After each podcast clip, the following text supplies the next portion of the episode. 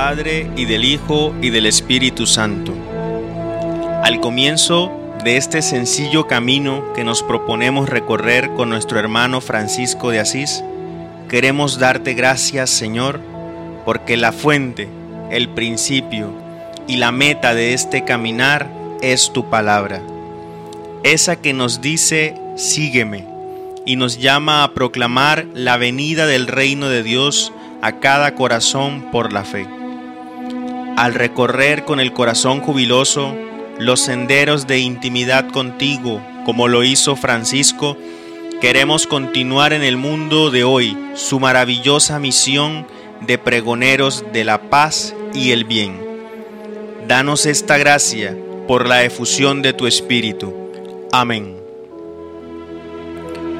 Lo primero que podemos afirmar es que de San Francisco se dijo que más que un hombre que oraba, era un hombre todo hecho oración.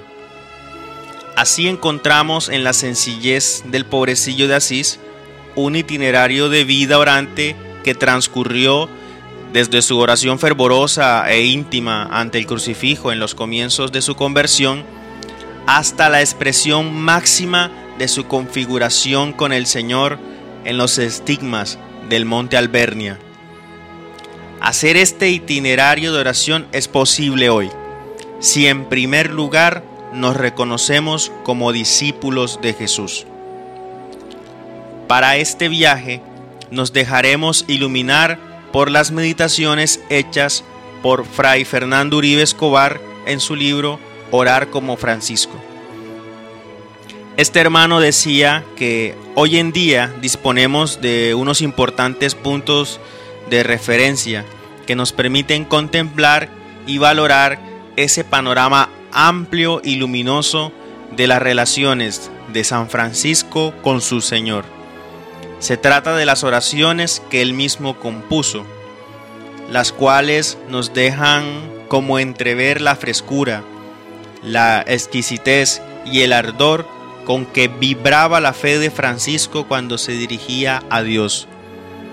Más aún, se puede decir que las oraciones que nos han quedado del santo constituyen como una radiografía de su espíritu, como el retrato más precioso de su alma, hasta el punto que sin ellas tal vez nunca lograríamos conocer plenamente su verdadera forma interior.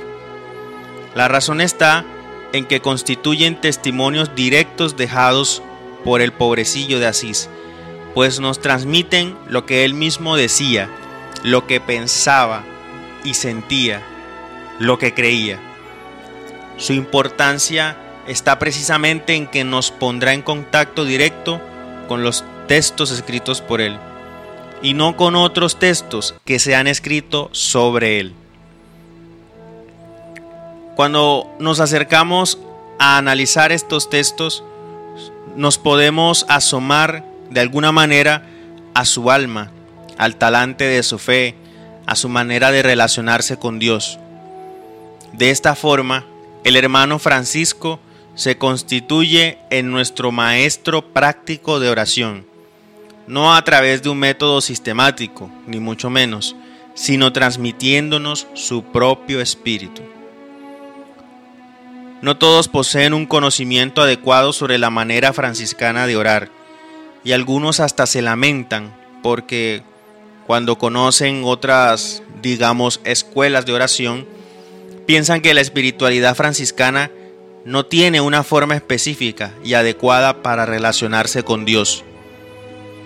Cuando nos acercamos a las oraciones de Francisco, podemos comprender que la manera franciscana de orar no es como una forma de acomodarse a las rígidas reglas de una escuela organizada, sino que más bien responde a un modo de ser, como el de el pobrecillo, que parte de un corazón desapropiado y encuentra su máxima realización cuando se coloca gozoso en el centro del universo, como un menor y un hermano de todos, para alabar y bendecir y agradecer.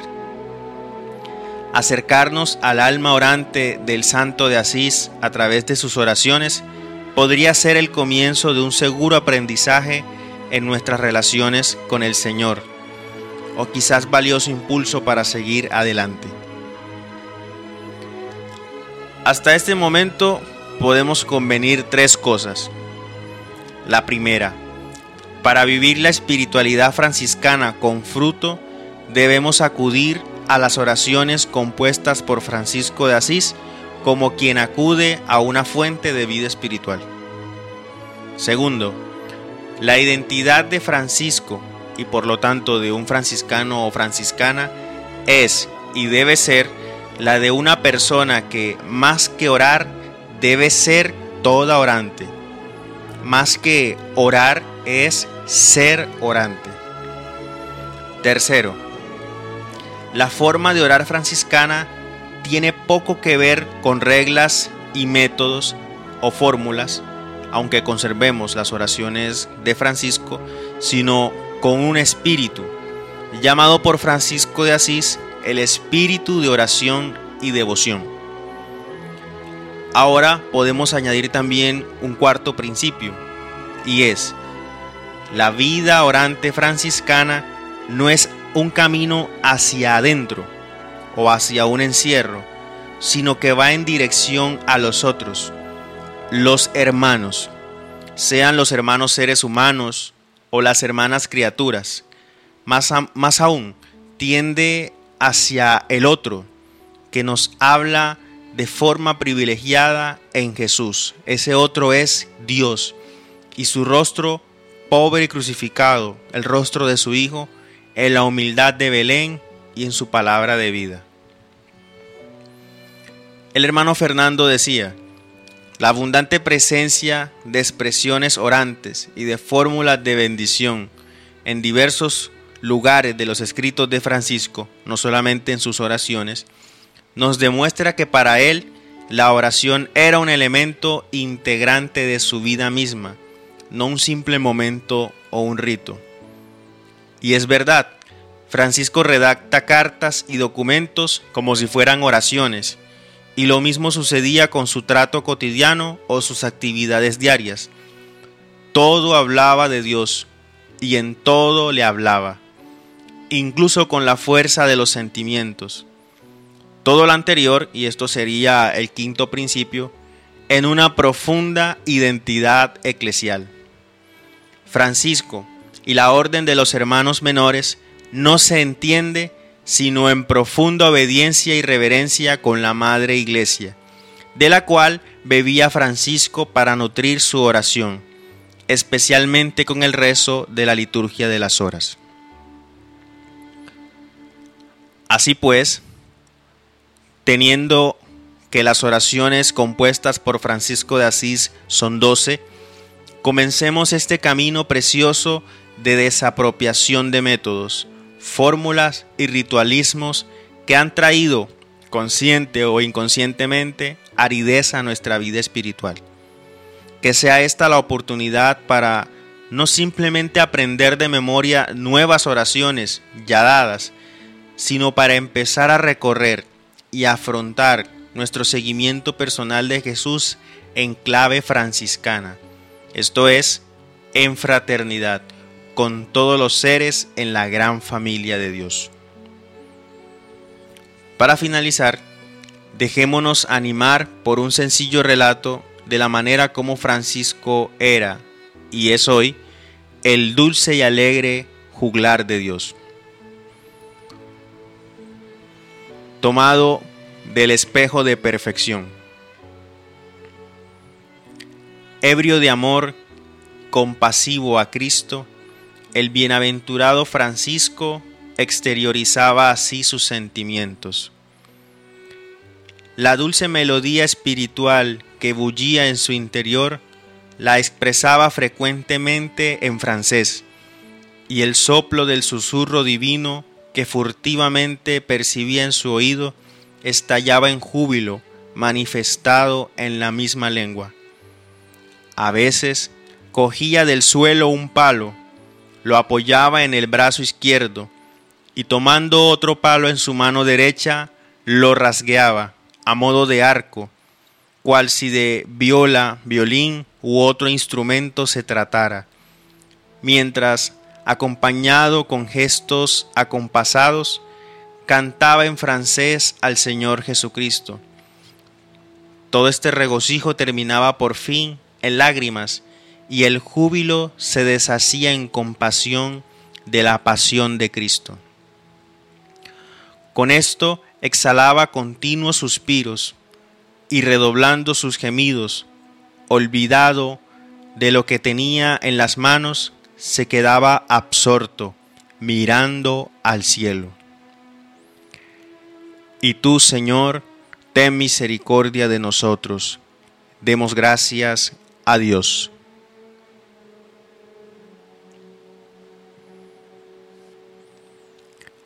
Pues bien, de esta manera vamos eh, empezando a caminar con el hermano Francisco de Asís en esto que hemos querido llamar un itinerario de orar como Francisco. En el próximo capítulo vamos a acercarnos a la oración llamada Te adoramos, una oración que brota de las entrañas de Francisco y cuyo testimonio tenemos también de sus propias palabras. Una oración que hace parte de la cotidianidad de los franciscanos y franciscanas en la oración de cada día. Una oración muy importante y adecuada para empezar con un primer paso en nuestro camino orante con el hermano de Asís. Gracias por aceptar la invitación de caminar juntos por este maravilloso itinerario de la oración franciscana, iluminada por las oraciones y el mismo espíritu devoto y contemplativo del hermano de todos. Para el podcast de la animación de la espiritualidad, soy el hermano Freider y pido a Dios que en este día les conceda a todos su paz. Amén.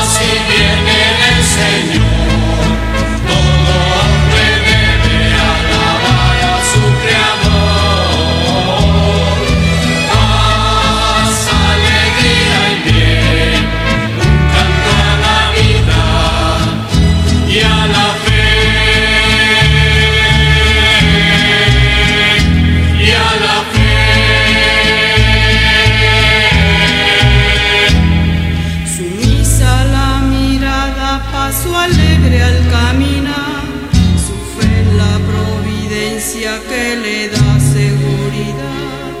Llevan